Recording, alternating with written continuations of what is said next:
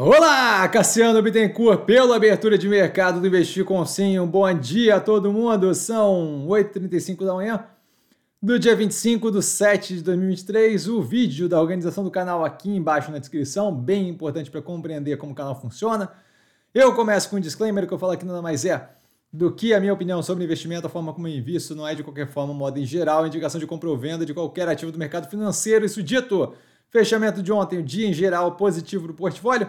Volume positivo para uma segunda-feira. A Mobile ali com forte queda de 24,17%, completamente descabida, tá? Pela fala de um gestor sobre um fundo de outro gestor, tá? Que não reflete na operação de forma alguma, reflete na relação que eles têm com relação à operação.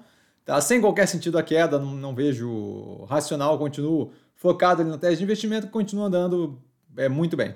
Tá? Acontecimentos, a gente tem a Receita Federal colaborando no lobby do varejo e da indústria, especialmente de moda ali, tá divulgando estimativa em nota técnica de perda de 35 bi estimado até 2027 pela isenção dos impostos de importação de bens abaixo de 50 dólares.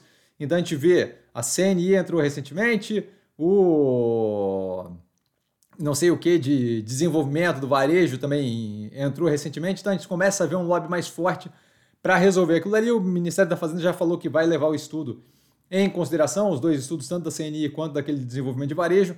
Então a gente está vendo aí, de fato, um andamento para a resolução disso em conjunto com o governo, é, forçando justamente a tomar uma decisão que não seja pura e simplesmente populista, de vamos dar roupinha mais barata, e que leve em consideração a quantidade de emprego, de geração de emprego, de indústria nacional, o que deve eventualmente ali criar um cenário mais positivo para as operações especialmente de varejo de moda, tá? Caso de Guararapes e lojas Zena que a gente tem no portfólio.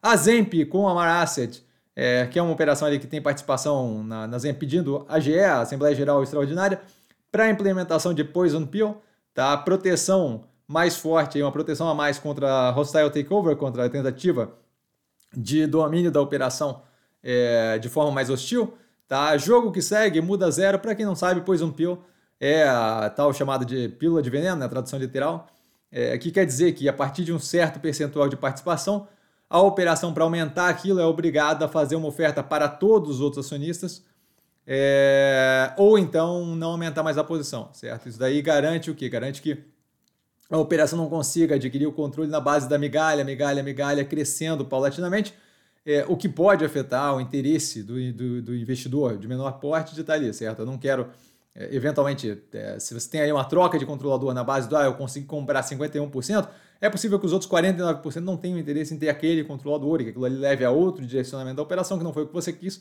Então, a partir de um certo percentual que não está definido, a operação que está crescendo em participação se vê obrigada a ofertar para que todo mundo saia ou simplesmente mantenha aquele percentual. Tá?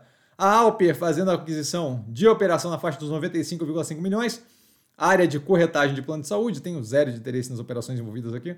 Tá? Vivio confirmando follow-on com valor acima do que foi estimado anteriormente, comentado por fontes. Tá? A máxima ali do follow-on deve ser 1,4 bilhões de reais ao invés de 750 milhões comentados anteriormente. Ativos que eu estou observando mais de perto com base no fechamento de ontem.